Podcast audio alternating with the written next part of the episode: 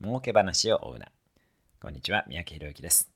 私の経験則で言うと、なんか儲け話ないみたいなことを言う社長とは付き合わない方がいいです。無駄な時間を使うことになりますし、テイカーなので学ぶことも少ないです。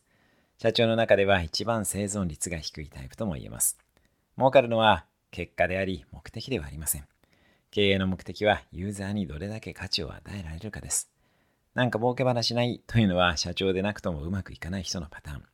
依存心が丸出しですし、思考停止に陥っています。儲け話というのはそういう人のところには回ってきません。投資だって本質は応援です。あなたたちを信頼して応援したいからお金を預けます。もし儲かったらリターンをくださいというものが投資です。なので、お金以外の支援をできる投資家が喜ばせます。口出しではなく支援です。株式投資でも本来同じです。なので、あなたが事業内容を理解して支援したい会社の株を買うべきです。